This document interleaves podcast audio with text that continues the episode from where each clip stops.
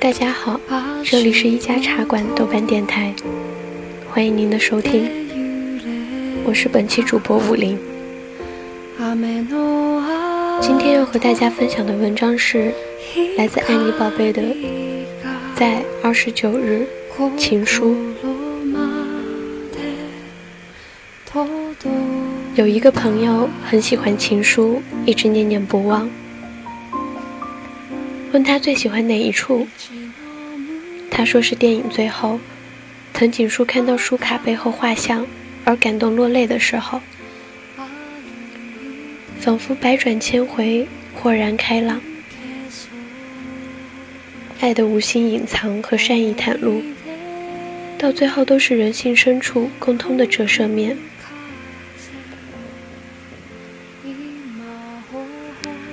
电影《情书》是岩井俊二在中国一举成名的代表作。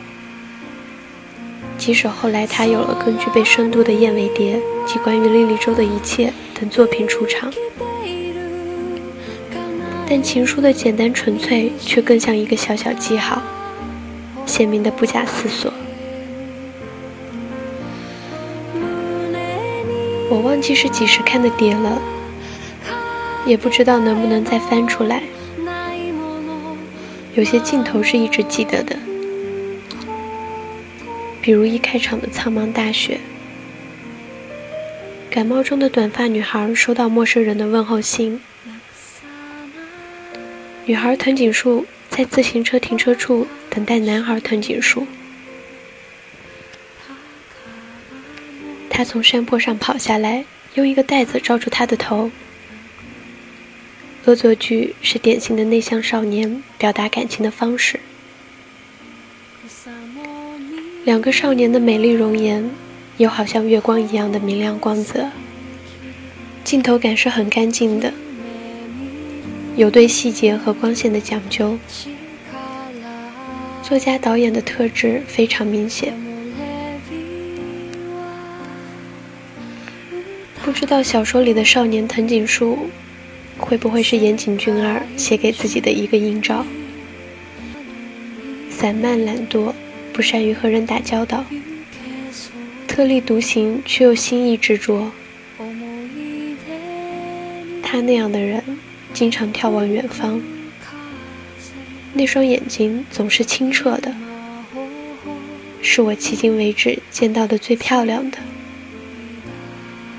他喜欢登山和绘画。如果不是在画画，就是在登山。寥寥数言，深情的男子总是更像一棵沉默的树。一个真实的创作者，在自己的作品里投影的不仅仅是自我，也许还有他期望中的世界，即使只是幻觉。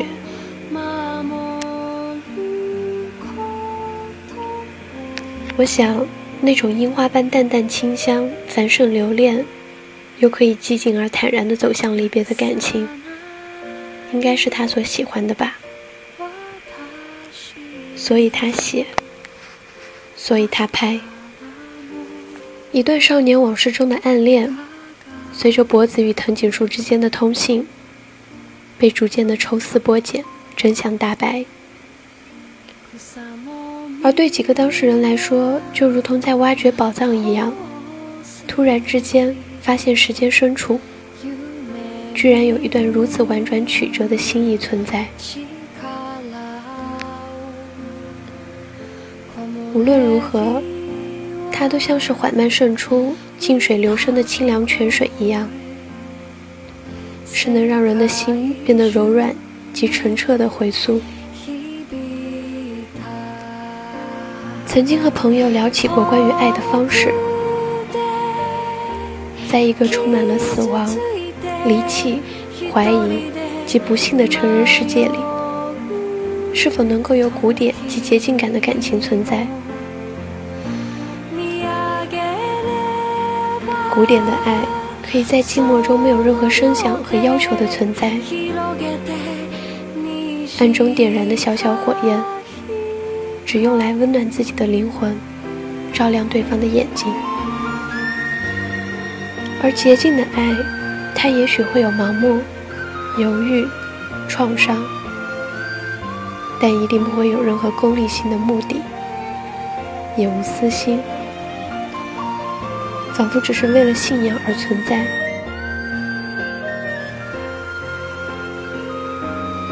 不知道有多少人是在把爱当做一个信仰来追问和找寻。也许它更容易被粗糙的沦为种种工具、标准、衡量、评判和误解。它需要的耐心和容量太大，以至于很多人没有信心。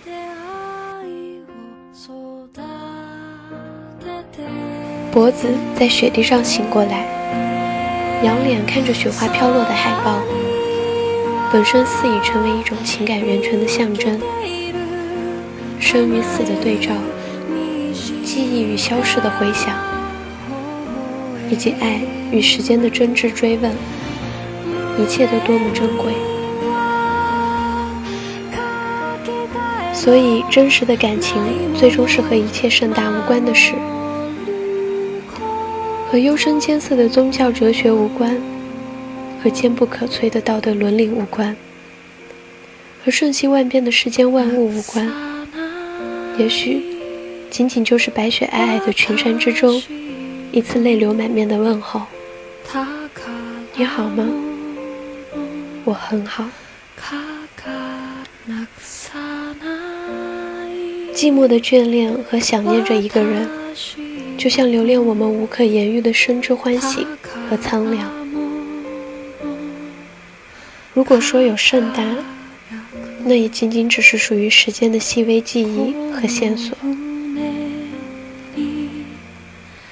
好了，本期的节目就到这里，我们下期再见。